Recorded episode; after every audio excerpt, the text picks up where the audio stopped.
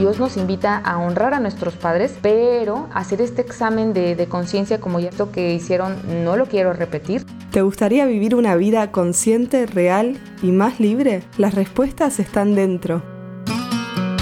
Pero hay que saber escuchar. Prepárate el mate, un buen café y comencemos. Hola, hola, ¿cómo están? Qué gusto saludarlos, qué gusto estar una vez más con ustedes en este podcast más libre. Hoy tenemos de verdad que preparado una relación que creo que vale muchísimo la pena rescatar, así que le doy la bienvenida a Loli. ¿Cómo estás, Loli? Hola, ¿cómo están todos por el otro lado? ¿Qué tal? Acá estamos para encarar otra relación súper importante. Ya habíamos hablado de la relación con uno mismo, que espero que hayan podido empezar a trabajar un poco eh, y que hayan tenido una linda actividad con ustedes mismos, que era eh, la propuesta que les habíamos hecho. Así que hoy te traemos un tema muy picante y, queremos empezar contándote una anécdota de un estudio que se hizo hace muchos años cuando por ahí la ética en la investigación no estaba muy, muy, muy afilada, eh, pero es un estudio que mostró algo muy importante, muy relevante para lo que vamos a hablar hoy.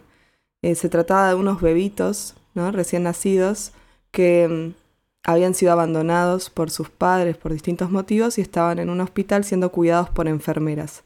La consigna era cubran sus necesidades básicas, eh, físicas, pero no se encarguen de conectar con los bebés, no los alcen, no los mesan, em, no, no les jueguen, no les sonrían, sino que simplemente les daban de comer, los hacían dormir, les cambiaban los pañales, la ropita, ¿no? O estaban cuidados en la parte física, pero no en la parte emocional.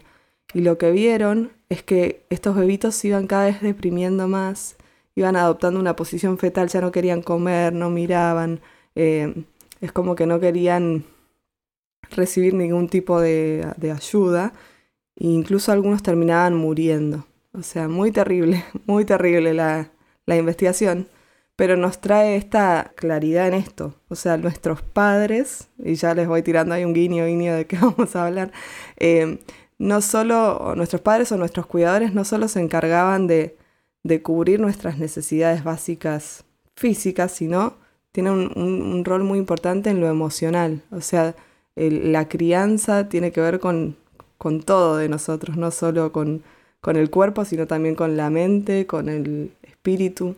Entonces, por eso los padres cumplen un rol fundamental y pueden ser padres, como decía recién, cuidadores o lo que fuera. No sé si tienes un ejemplo un poco más feliz para Liliana. Sí, sí, sí, tengo otro ejemplo ya de, una investigación eh, como ya más centradito en, en siglo, ¿no? Ya un poquito más moderno. Esto que nos contabas está impactante, pero me recordó porque este ejemplo, ya cuidando la ética, fue con monitos, que bueno, que también tienen que tener ahí sus, cuidados, pero fue un ejemplo con monos. Yo decía changuitos y me decía Loli, ¿qué es eso? Bueno, acá en México changuitos le decimos a los monos, ¿no? Pero bueno, era un ejemplo con, con monos de ponerlos en una silla. Había dos sillas, una silla era de metal en la que había lechita para que los monitos se alimentaran y en otra silla estaba como llena de felpa, así como casi un peluchito calientito que se asemejaba más a los brazos de, una mamá changuita, ¿no?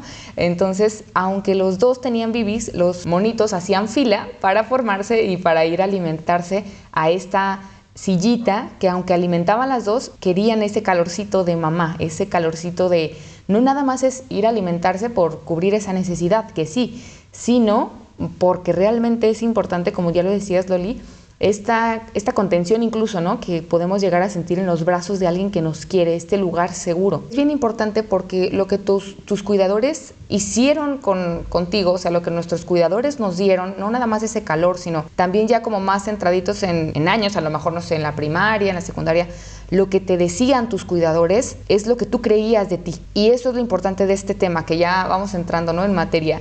Queremos hablarte de esa relación con tus padres, con nuestros padres, porque influye directamente en nuestra autoestima. Todo aquello que ellos nos llegaron a decir, a lo mejor con una buena intención, a lo mejor no sabemos, ¿no? Ahora sí que lo único que sondea el corazón es Dios, pero todos eso, esos comentarios que te llegaron a decir, cuáles son las cualidades que te decían o cuáles son esos defectos que de repente ellos, no sé, te comentaban, los primeros cuidadores, lo que nos dicen, lo que nos hacen sentir, es lo que nosotros creemos de nosotros. Es decir, forman nuestro autoconcepto. Eh, hay muchos teóricos que hablan, por ejemplo, que hasta antes de los 10 añitos lo que nos dijeron es lo que conforma nuestra autoestima, lo que yo creo de mí, ¿no? Lo que me dijeron. Entonces... ¿Se acuerdan que lo habíamos hablado esto en el episodio de pensamientos, esas raíces, ¿no? Que se forman los primeros años. Sí, y los, los padres, por ejemplo, hay padres también que a su vez tuvieron unos padres que de repente estaban eh, más orientados a decirnos lo que no nos sale bien, ¿no? Pero porque ellos a su vez vivieron con unos padres que les decían lo mismo. Entonces, de repente es como este, si no somos conscientes de cómo fueron con nosotros, es como que la tendencia es a volver a hacer lo que a mí me hicieron, ¿no? Entonces, esta cuestión que está tan hablada ya, eh, pues de las heridas infantiles, eh, de todo esto, que, las implicaciones que tienen, porque hasta a nivel cerebral, Oli, o sea, se ha descubierto que hasta a nivel cerebral lo que nos dijeron o la forma en la que nos, se relacionaron nuestros primeros cuidadores con nosotros modifica nuestro, nuestro cerebro.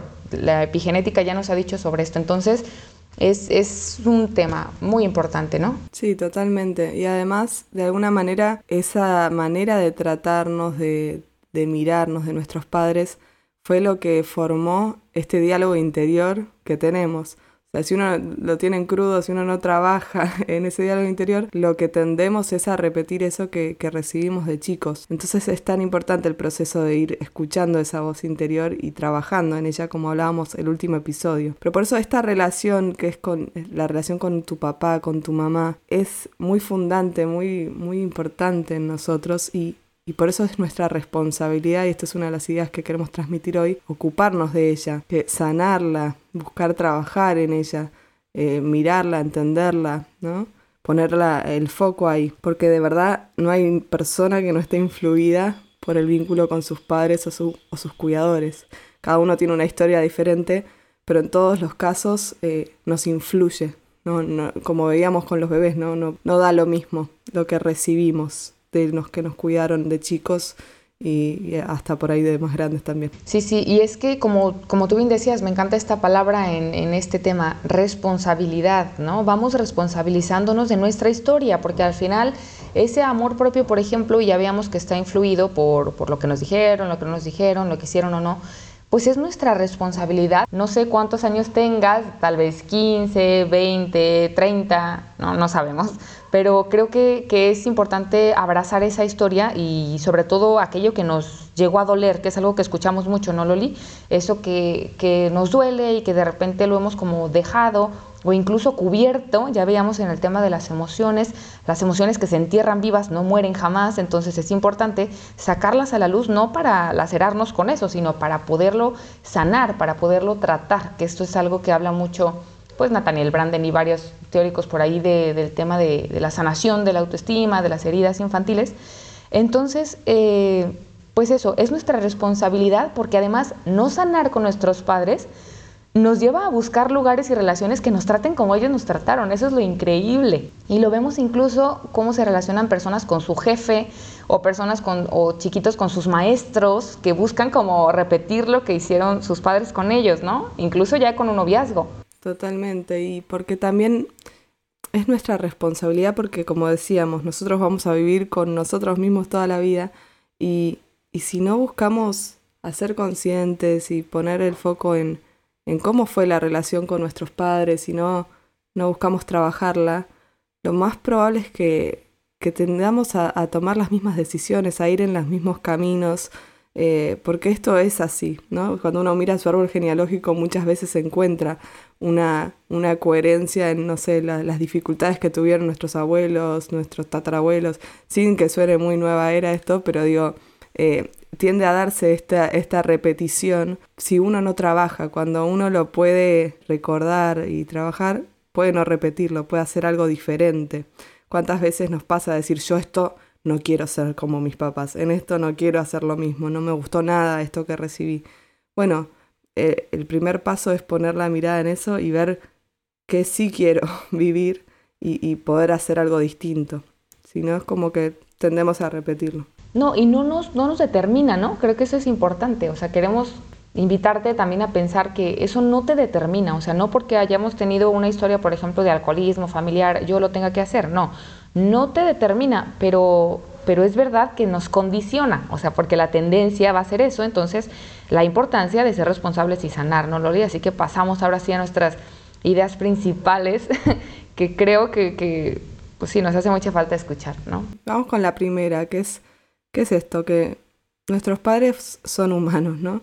Por eso, eso ya, es, duro de escuchar, ¿no? A, veces lo vemos, depende de qué padres hayas tenido, por ahí lo notaste muy, muy de niño, que, que tenían muchos defectos o, o muchas dificultades, pero quizás te cuesta todavía hoy reconocer que, que no les puedes exigir perfección porque no, no lo son. Son humanos y, y, se equivocan mucho y, te lastiman.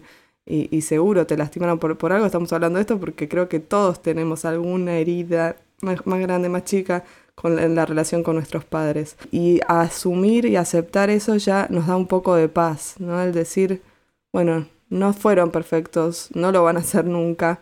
Hay cosas que hicieron bien, hay cosas que no estuvieron bien. Y, y eso nos permite ponernos en un lugar de, de, tomar lo que fue bueno, si es que hay algo bueno. Quizás lo único bueno que te dieron fue la vida, y es lo único que puedes rescatar de ellos. Pero ya eso es un don, ¿no? Te dieron la vida.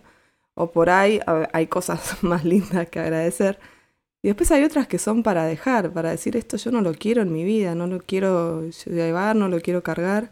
Y en eso está el proceso de sanación. Exacto, exacto, porque fíjate, mientras más alto tengamos el concepto de nuestros padres, más les exigimos. Entonces creo que esta frase, aunque es dura, como tú dices, sí hay como cierto alivio de decir, bueno, o sea, son humanos y esto que suena tan lógico, tan, bueno, obviamente mis padres son humanos, no es así en el tema emocional, porque lo podemos entender con nuestra mente, pero en el corazón de verdad estamos exigiendo que sean esos superhéroes y siempre asertivos y que siempre hayan sabido responder a nuestras necesidades. Cuando yo estudié Ciencias de la Familia, cuatro años duró mi, mi carrera, mi preparación, pues con mis amigas, mis, mis colegas que estábamos estudiando juntas, éramos un, un grupito de cuatro chicas, esos cuatro años no saben, o sea, lo difícil, pero al mismo tiempo lo, lo padre que fue acompañarnos en ese proceso porque claro que nos estábamos dando cuenta, no sé si te pasó Loli, como esa burbujita en la que nosotras vivíamos, habíamos creído y que llega alguien y simplemente la, truena, ¿no? Yo decía, ¿qué pasó con mi mundo rosa?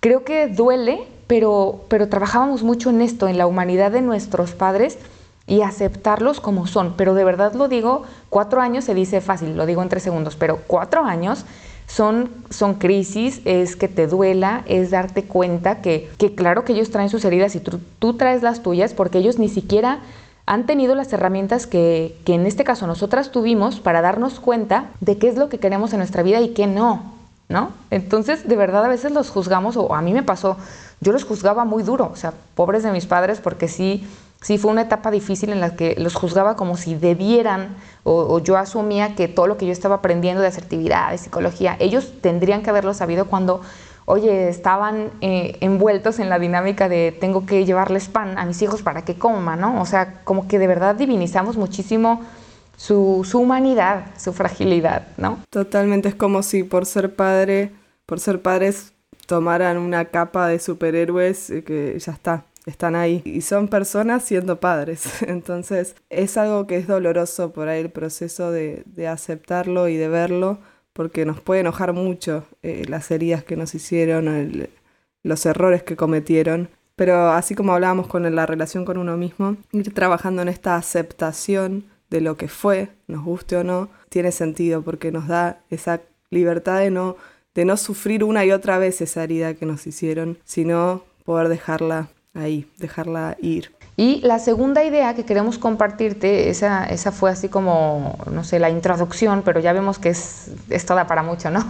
La segunda es el reto, que, que incluso es parte como del ciclo vital de la familia, eh, es como estas etapas que va pasando la familia. La siguiente es la independencia de los padres. La independencia de los padres, temón, ¿no? Eh, que puede ser más difícil para algunos, más fácil para otros. No nos, no nos referimos con Carla únicamente a, a la independencia económica de irte de, de, la casa de tus padres, sino también a esta independencia emocional, ¿no?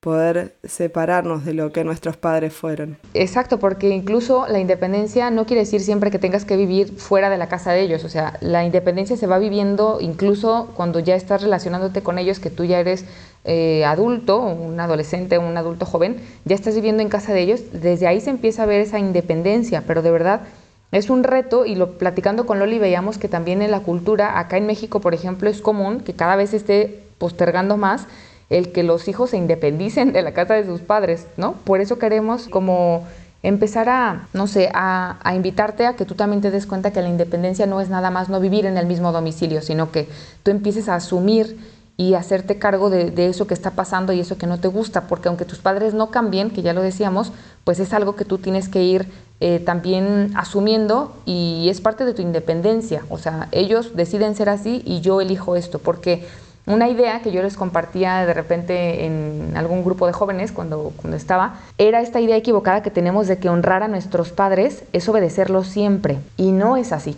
Dios nos invita a honrar a nuestros padres, pero hacer este examen de, de conciencia, como ya lo veníamos platicando, de a ver, esto que hicieron sí me gustó, esto que hicieron no lo quiero repetir, es nuestra responsabilidad. Entonces Dios no te pide nunca obedecerlo siempre, más cuando tienes 28, 30 años, ¿no? Porque aquí es importante como encontrar que, tu persona va más allá de, lo que tus padres hicieron, pues, o de las personas de tus padres. Entonces, no se me malentiendan porque claro que el respeto hacia ellos está, el honrarlos es honrar su vida y agradecerles el don más preciado que nos dieron, que es la vida, que parece hoy que ya no se da por hecho, ¿no? Que los padres, todos los padres quieran darnos vida, es un regalazo que nos permitieron. Entonces, pues esa independencia la tenemos que ir asumiendo. O sea, yo soy un ser único, ellos deciden ser así, los respeto, los amo con todo mi corazón, pero eso no quiere decir que tenga que obedecerlo siempre o que tenga que, eh, no sé, cumplir todas las expectativas que ellos también depositan en mí, ¿no, Loli? Si tenés igual seis años y estás escuchando esto, obedece a tus padres. no, porque estamos hablando, claro, de, de, una etapa en la vida, ¿no? En la que, bueno, desde que nacemos vamos haciendo un proceso de independizarnos o de ser más autónomos de nuestros padres, que va de a puchitos, ¿no? De, del bebé al adulto hay como todo un caminito. Y pero llega un punto que, es, bueno, siempre es saludable un grado de, autonomía de ellos, ¿no? Porque no somos la misma persona, porque tenemos nuestra propia individualidad y es algo en lo que tenemos que trabajar. Y hay padres que, les es más fácil acompañarnos en el proceso de, diferenciarnos, de encontrar quiénes somos y otros que, que por ahí quieren influir mucho más en lo que somos. Entonces, un tema típico es, es eh, hasta qué edad te obligan a ir a misa tus padres. Ah, el, otro día había salido ese, ese, tema, ¿no? Hasta qué edad deberían obligarte, ¿no? Y es este también ir uno haciéndose cargo, haciéndose responsable de sus propias decisiones y, y, no, no hacer todo porque mamá y papá lo dicen. Es un signo de crecimiento, ¿no? Por eso esto que decía Carla recién, ¿no? Honrar a mis papás es respetarlos por sobre todo, pero no en todos los casos hacer todo lo que me dicen, ¿no? O sea, yo ir desarrollando mi criterio eh, y, poder elegir yo, ¿no? Eh, me acuerdo cuando yo elegía ir a misa, no porque mis papás lo dijeran, y fue un momento re importante en mi, en mi crecimiento en la fe. Entonces, por hablar de la fe o de cualquier cosa, ¿no? La carrera, cuántas veces pasa que elegimos la carrera porque mi papá quiere que estudie eso. Y bueno, son cosas que nos pasan porque nos, nos pesa mucho lo que piensan nuestros papás de nosotros. Entonces, es un trabajo personal también el ir encontrando qué es de mis papás y qué es mío, qué es de ellos y qué no. Sí, y es que ahí fuiste muy buena porque tú dijiste si tienes seis años, pero yo diría incluso, me van a odiar, pero si tienes 18, es que, o sea, a ver, si vives en su casa, si vives, al final son las cosas, que eso también es mucho de nuestra generación, ¿no? Damos por sentado el que tener refri, tener estufa y tener, ya se dio por arte de magia, y no es así, o sea, también el valorar el que ellos hayan hecho ese esfuerzo de darte lo que necesitabas, incluso más de lo que necesitabas, es importante. Pues es como, claro, incluso veo el refri lleno y digo, bueno, y esto no me gusta, no hay nada a ver, o sea, de verdad hay personas que no tienen, ¿no? Creo que eso es importante para reconocer que mientras estemos en su casa, pues es un reto. Por eso aquí es, es una cuestión de conciencia muy particular. O sea, no es lo mismo la paternidad cuando tú tienes 18 que cuando tienes 25, que a lo mejor ahorita que nos escuchas y tienes 32. O sea, vamos viendo porque hay responsabilidades pero claro que el nivel de autonomía, como bien lo dice el Dolly. Aunque vivas en la casa de tus padres, vos podés ser vos mismo y podés ir encontrando este camino de, de autonomía, de, de tu lugar, de tus decisiones, que va a ir en ascenso, que no es lo mismo cualquier edad, pero que es importante que esté, porque si no queda, bueno, cuando me vaya a vivir solo, ahí veré. Y bueno, no, por ahí hay que empezar antes con esas decisiones y esos procesos. Y te va a costar menos, ¿eh? Cuando vivas solo, te lo puedo asegurar. O cuando vayas y, compartas tu vida con alguien más, ¿no? O sea, con tu esposo, que te independices, lo que sea, va a ser mucho más fácil. Tercera idea, Loli. Eh, vamos con la tercera idea de este episodio, que nos parece central. No es tu culpa la relación que tuviste con tus padres, no es tu culpa. No, no, no es que tenés que latigarte y decir, no, porque yo eh, soy el culpable de que esto haya sido así. Pero sí, y un poco lo dijimos al principio, es tu responsabilidad y está en tus manos sanar esa relación que tuviste con ellos, trabajar en esa relación que tuviste con ellos. Eso sí, y es algo que lo lindo o lo bueno es que podés hacer, estén tus papás vivos o no, estén presentes o se hayan ido, estés viviendo con ellos, estés lejos, en cualquier caso es algo que podés trabajar, porque es tu historia la que vos sanás y que es tan importante y que es tan liberador cuando uno lo, lo puede ir haciendo de a poco. Es que esta frase que nos acabas de decir, yo la casi la enmarcaba y la ponía en mi pared, ¿no? O sea, para estarla recordando todo el tiempo. Porque a veces sí, sí cargamos, o sea, creo que, que lo hemos escuchado eh, alguna vez más en consulta, obviamente, que estamos abriendo el corazón y que, que nos exponemos a lo más vulnerable, pero pero a veces sí existe como esa culpa de decir, y entonces todo esto que pasó, por ejemplo, un divorcio o cuestiones dolorosas, creemos que, fue nuestra culpa. Entonces el, decirte, claro que no, o sea, al final fueron decisiones de adultos, no fue tu culpa, sin embargo, esta segunda parte me parece más importante aún que él no fue tu culpa, que es responsabilizarnos, porque de verdad que es triste encontrarnos personas esclavas de sus heridas y esclavas del rencor y del resentimiento que tienen hacia sus padres. Vivir en un eterno victimismo de, de me hicieron, de no me dieron, de, y lo sufres, porque claro que una vida así no se disfruta. Y por eso me hace acordar y te debe hacer acordar a vos también del primer episodio, ¿no? Que hablábamos esto del victimismo y del protagonismo. Porque la buena noticia de esto, de que no sea tu culpa, pero sí tu responsabilidad, es que está en tus manos poder sanarla. O sea, hay mucho que vos podés hacer para trabajar en el vínculo con, tus padres.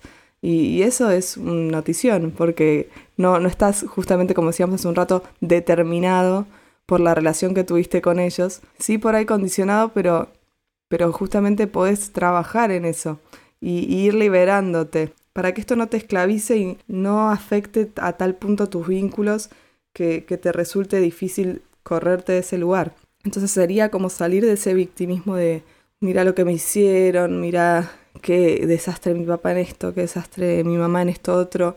Sino, bueno, ¿cómo hago yo para aceptar que esa fue mi historia, para perdonar lo que haya para perdonar y así lanzarme a mi vida, a mis proyectos, eh, desde un lugar de más libertad? Porque si no es como que vivimos como, como quien tiene una pesa atada al pie, ¿no? Y vamos caminando, pero es difícil caminar así. Es como cortar esa cadena y, así poder caminar liviano y vivir la vida que vos querés vivir, porque tus padres ya vivieron su vida, ya tuvieron su oportunidad, ya tomaron sus decisiones, vos estás viviendo la tuya y es importante que estés ahí presente viviéndola.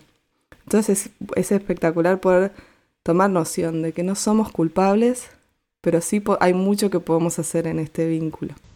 Claro, y es que esa cadena, si no la soltamos, como tú decías, es, es difícil avanzar, pero además es cansado.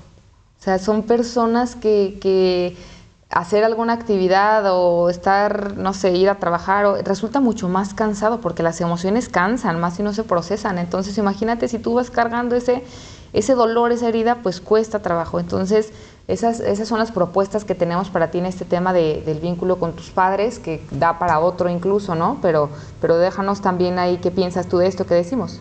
Y es esto que decíamos, ¿no? El episodio pasado, y es una idea que vamos a repetir un poquito, pero que el rencor, ¿no? Y el no sanar estos vínculos realmente te esclaviza, esta volada de pesada que, no podemos soltar, eh, nos limita un montón. En cambio, cuando logramos perdonar, que perdonar no es olvidarte, no es decir esto nunca pasó, es eh, hacer que invisibilizar todo lo ocurrido, pero sí es aceptar y dejar ir, ¿no? Y volver a esta idea de son padres humanos. Y, quizás tuviste padres que te recordaron mucho sus dificultades, pero vale la pena hacer este trabajo porque uno vive más liviano y uno se relaciona mejor con los demás y no solo con los demás, sino con Dios. Por eso queremos ir un poco a esta esta última parte que hacemos siempre de contarte algún evangelio, alguna cita bíblica, en este caso no es del evangelio, es del Antiguo Testamento, pero que es muy, muy poderosa. ¿Querés leerla, Carla? Sí, sí, claro. Es Isaías 49, 15. Se olvida una madre de su criatura, no se compadece del hijo de sus entrañas, pero aunque ella se olvide, yo no te olvidaré. ¿no? O sea, la imagen que tenemos nosotros de, de Dios también solemos como asimilarla a la relación que tuvimos con nuestros padres de la tierra, como ya lo decías, ¿no? Esta imagen, sanar esta imagen de Dios, pero aquí en la maternidad de Dios, qué importante, o sea, el, sentir también esa ternura, esa fortaleza y esos límites que muchas veces pues no tuvimos y que también nos hacían falta y, saber que ahí está la mano generosa de Dios que siempre nos va acompañando, ¿no? Es que es, es muy loco, pero nos pasa que hay mucha gente que le cuesta mucho relacionarse con Dios Padre por el vínculo que tuvo con su Padre. ¿no? Nos olvidamos aparte que Dios es Madre, entonces lo asociamos por ahí con la Virgen nos pasa más eh, en nuestro vínculo con nuestra Madre, pero con Dios Padre pensa, o sea, actuamos, nos relacionamos como con nuestros propios papás. Entonces a veces hay muchas trabas en el vínculo y, y nos haría tan bien y nos sanaría tanto poder relacionarnos con ese Padre que sí es perfecto, que, que sí ama incondicionalmente, que no nos lastima, sino al contrario, que nos cura las heridas. Y por eso es tan relevante el trabajo en el vínculo con nuestros papás, porque te va a ayudar, vas a darte cuenta, en la medida que lo trabajes, que te va a dar una libertad para relacionarte con Dios Padre, que te va a dar una nueva mirada de, de Dios, porque a veces lo ponemos en términos humanos a Dios Padre, muchas veces nos pasa. Sí, y también Dios sana como muchas veces un padre ausente, o sea, un padre que no tuviste, porque es verdad, tendemos a relacionarnos como, como cuando está nuestro padre ahí y cómo lo tratamos a él, a veces el berrinche que le hacemos a nuestro papá, aunque ya estemos grandes, ¿eh? de 23, 25, también es el berrinche que le hacemos a Dios, pero también la buena noticia, el decir, si mi papá nunca estuvo, saber que tengo un padre que siempre estuvo y que siempre va a estar. Y eso es muy liberador y, sana también, ¿no? esa cuestión.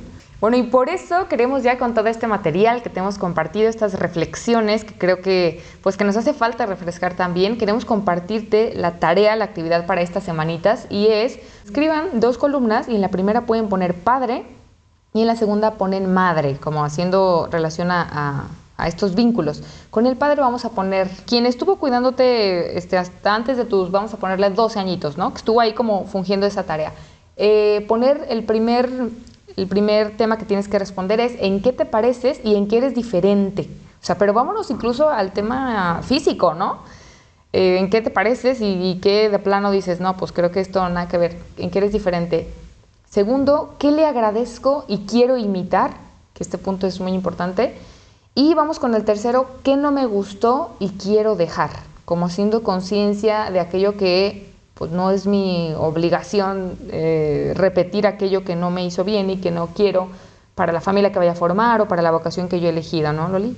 Totalmente, y creo que es un punto re importante. No solo eh, el de agradecer, y, qué quiero imitar, sino lo que quiero dejar. Las dos partes son importantes, porque a algunos nos cuesta más ver que agradecer y a otros más nos cuesta el que quiero dejar. Así que trabajar en esos tres puntos te va a ayudar mucho a empezar este proceso de ir sanando la relación con tus papás y buscando esa libertad que tanto queremos despertar en, en vos. Totalmente, ahí está el tema para ti, eh, reflexionar, cuidar también esa relación con tus padres, tus vínculos, si los tienes, pues creo que es un regalazo también que tú te, te permitas el reflexionar qué está pasando ahí, ¿no? Y aunque no estén vivos, es, un trabajo que vos puedes hacer. Eh, o no vivas con ellos, es, es un trabajo que vos podés hacer. Un abrazo Loli, un abrazo a todos los que nos están escuchando. Hasta la próxima. Hasta la próxima, gracias por escuchar.